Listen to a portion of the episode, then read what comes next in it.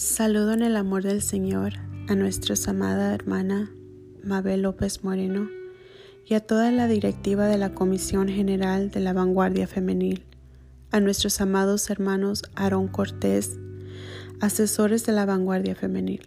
Que Dios les bendiga. Mi nombre es Blanca Astorga, pero muchos me conocen como Blanquita. Pertenezco al Presbiterio de California, cuyo pastor presbiterial es el hermano Isaías López Hernández. Por este medio quiero compartir una de las grandes maravillas que el Señor ha hecho en mi vida.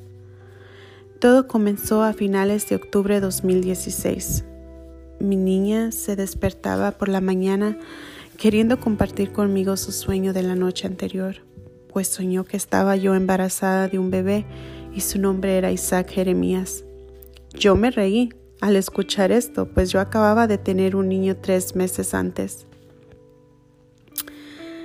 Desde esa plática mi vida cambió, pues empecé con muchos malestares. Pasaron unos cuantos días y procedí a llamar a mi doctor y le platiqué mis síntomas. Ella me decía que era normal, pues yo estaba amamantando y no dormía bien. Pasaron otros cuantos días y volví a llamarle, pues mis síntomas estaban aumentando. Seguía ella, llamé, hablé con ella y ella accedió a hacer mi análisis de sangre, donde dos días después confirmaba que sí, estaba embarazada.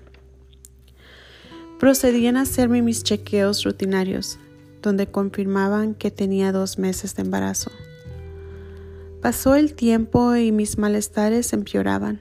A veces era tan fuerte mi dolor que sentía que yo iba a morir, pues eran unos dolores muy intensos en mi estómago.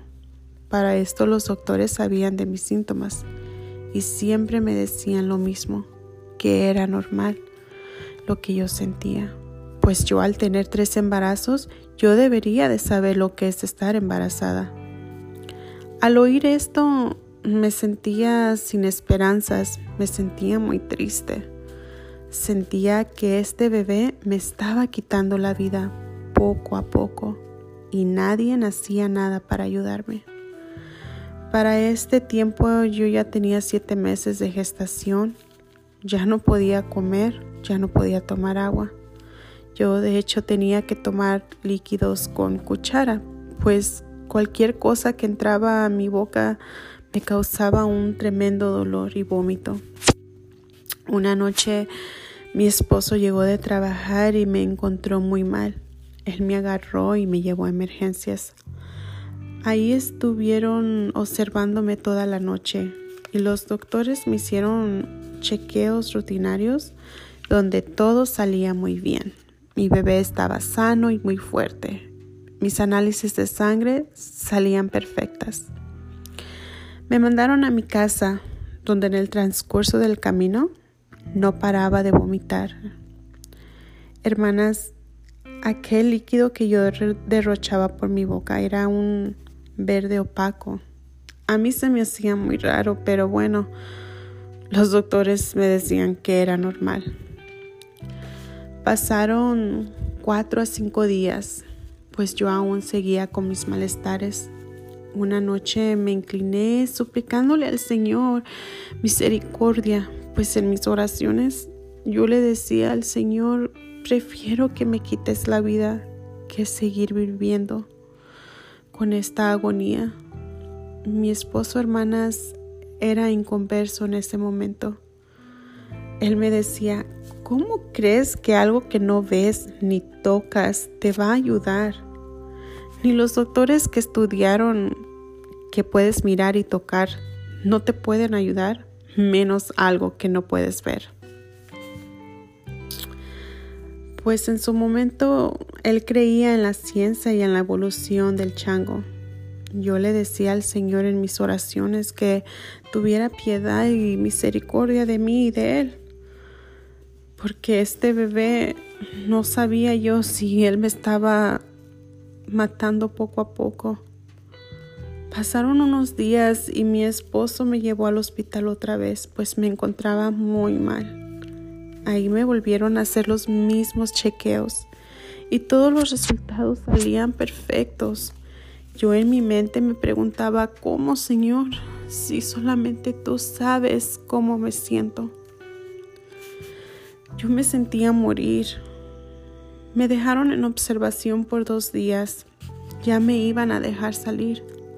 Por cierto, que mi enfermera me dio un trato fatal, pues hasta me gritó que no estaba paralítica y que yo podía hacer las cosas por mí misma, porque le había pedido ayuda para poder ir al baño, pero solamente yo sabía cómo me sentía de mal. De hecho, hasta me recalcó que en unos minutos yo saldría del hospital.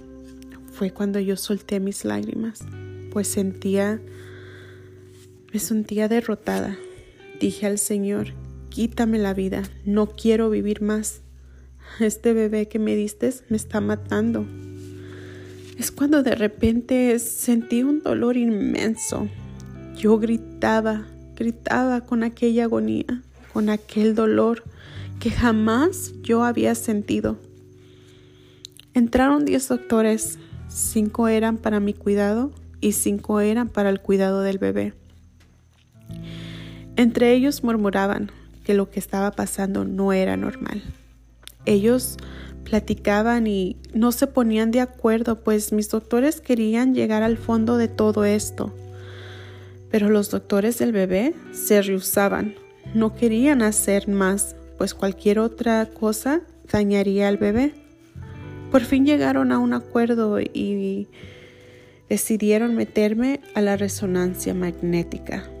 Para esto yo estaba muy grave y no muy consciente, pero sí me acuerdo escuchar decir a los doctores que el niño nacería deforme, con extremidades no formadas o hasta perder la vida en el proceso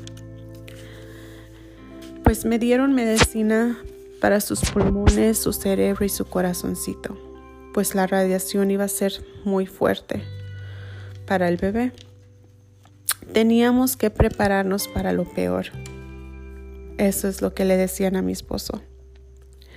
Por fin, hermanos, llegaron los resultados de la resonancia magnética y el diagnóstico fue ruptura de apéndice. estos momentos los doctores tuvieron que hacerme cirugía de emergencia, pero antes le dijeron a mi esposo que él tenía que ser fuerte, pues tal vez no viviríamos ni el bebé ni yo. En estos momentos los doctores rodearon mi cama y se pusieron a orar junto con la enfermera que me dio maltrato. Por cierto, la enfermera agarró mi mano y me pidió perdón. Mi esposo se encontraba en una esquina cuando los doctores le hablaron para que él también orara junto con ellos, pues ese hospital es cristiano. Nunca se imaginaron que él no era creyente del Todopoderoso. Este hospital es, es cristiano y cuando acabaron de orar, pues me, rápido me metieron al quirófano, donde duramos nueve horas en operación. Después que salimos de la cirugía, mi niño y yo estábamos bien, gracias a Dios. Al día siguiente los doctores platicaron conmigo que no se explicaban cómo yo estaba viva o mi bebé, pues ellos calculaban que mi apéndice había estallado tres meses atrás o hasta más tiempo, pues todos mis órganos estaban echados a perder. Nada me funcionaba. No se explicaban en sí, en, por la ciencia no daban una explicación, pero que ellos sabían que solamente Dios era el que podía hacer algo así. Ellos me decían que yo iba a estar en el hospital de uno a dos meses, pues no sabían en realidad cómo íbamos a reaccionar a todo por lo que habíamos pasado, pues yo no podía ni caminar, no podía hacer nada por mí misma, no podía comer, no podía tomar líquidos. Este, pero Dios, hermanas, tuvo otro propósito. Él tenía otros planes para mí. Porque en dos semanas yo salí de ese hospital caminando y muy bien.